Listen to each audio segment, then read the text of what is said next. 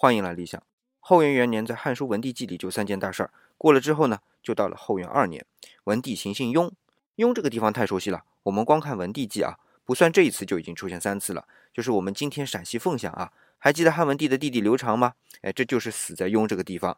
后来呢，黄龙事件之后，配角辛元平让汉文帝去祭祀上帝，这上帝庙啊也选址在雍这个地方。那么这次再去雍啊，汉书里写的和前两次不一样，是住在了玉阳宫。这玉阳宫可有名了，秦王政。这个时候还没有建立大一统的秦朝啊，所以只能称为秦王政。他在嫪毐之乱之后，把他妈妈赵太后给软禁了起来，软禁的地方就是这个玉阳宫。今天我们特别说这个玉阳宫，不是因为他曾经住过秦国的赵太后，而是他作为西汉皇帝的离宫啊，沿用了秦朝的离宫。